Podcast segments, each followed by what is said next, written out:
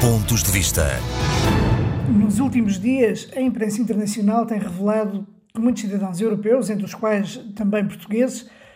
têm sido impedidos de entrar no Reino Unido e que, em alguns casos, até têm sido enviados para centros de detenção.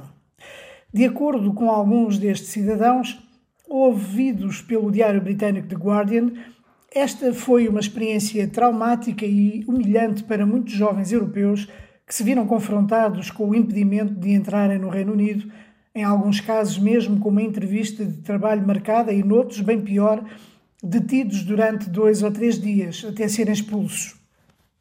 São particularmente preocupantes os relatos de cidadãos que têm ficado em detenção, em alguns casos eh, tendo sido algemados, noutros alojados em salas sem condições e sobrelotadas, sem grande assistência, o que em tempos de pandemia é grave e contrário ao princípio de respeito pelos direitos fundamentais dos cidadãos e da boa cooperação e entendimento que deve existir entre o Reino Unido e a União Europeia.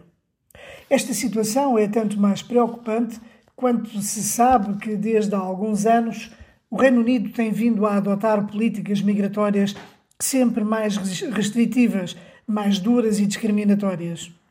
E que, além disso, tem um historial de ser dos países que na Europa mais recorrem à deportação de cidadãos, mesmo quando era membro da União Europeia, como se pode observar a nível nacional pelos números das deportações referidos nos relatórios anuais da segurança interna. É certo que, com a saída do Reino Unido da União Europeia, as regras sobre a liberdade de circulação e mobilidade mudaram, criando obstáculos administrativos que não existiram durante décadas, o que implica limitações e constrangimentos à liberdade de viajar por motivos de trabalho, para estudar, para criar empresas e mesmo em lazer, e que presumivelmente serão ainda novidade para muitas pessoas. Mas nada justifica o ambiente hostil que se criou nas fronteiras do Reino Unido para com os cidadãos europeus. Este comportamento das autoridades fronteiriças britânicas não é em nada conforme com o espírito de cooperação e entendimento que deve existir com a União Europeia e muito menos com a absoluta necessidade de respeito pelos direitos fundamentais das pessoas que procuram o Reino Unido, que, como se sabe, é um país pelo qual os portugueses sempre sentiram uma grande atração.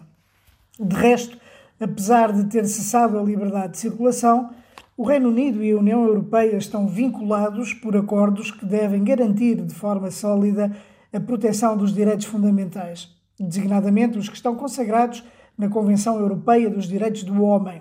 Entre outras coisas, sempre que algo dessa natureza acontece, as autoridades consulares devem ser devidamente informadas e os cidadãos igualmente informados dos seus direitos. Tanto mais que se aproxima o verão, depois de um longo período de confinamento e como é natural, muitos milhares de portugueses vão deslocar-se a Portugal e, num contexto em que a pandemia tem causado constrangimentos nos serviços públicos para a emissão de documentos, ainda se torna mais premente que as situações e abusos relatados não ocorram. Um abraço a todos. Pontos de Vista.